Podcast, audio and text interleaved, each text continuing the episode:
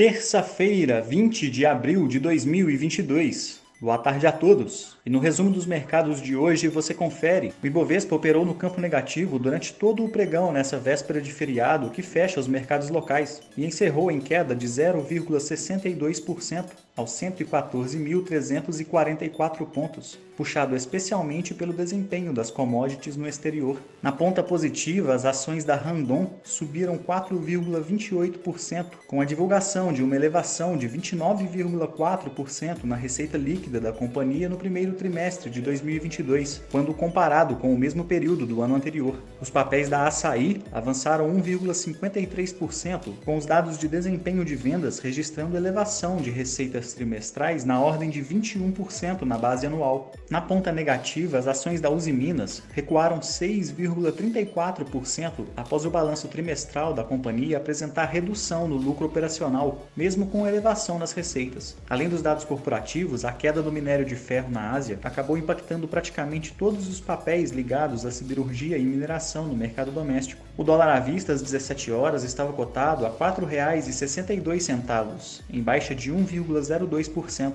No exterior, as bolsas asiáticas fecharam mistas, com impactos negativos na China após o Banco Central local decidir por manter as taxas de juros de referência para empréstimos de curto e longo prazo inalteradas, ao menos por hora evitando novos estímulos econômicos. Por lá, o índice Xangai Composto teve queda de 1,35%. No Japão, o índice Nikkei avançou 0,86%.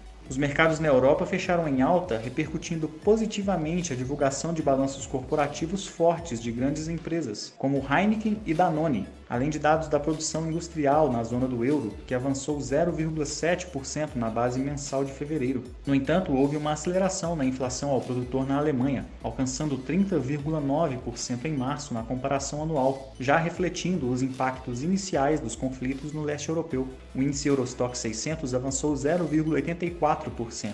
As bolsas americanas não apresentaram direção única, com as ações da Netflix caindo forte na casa dos 35% após registrar queda no lucro e na quantidade de assinaturas, e pesando sobre o desempenho do Nasdaq, que fechou em baixa de 1,22%, enquanto o S&P 500 recuou 0,06% e o Dow Jones subiu 0,72%. Somos do time de estratégia de investimentos do BB e diariamente estaremos aqui para passar o resumo do dia. Uma ótima noite a todos e até a próxima!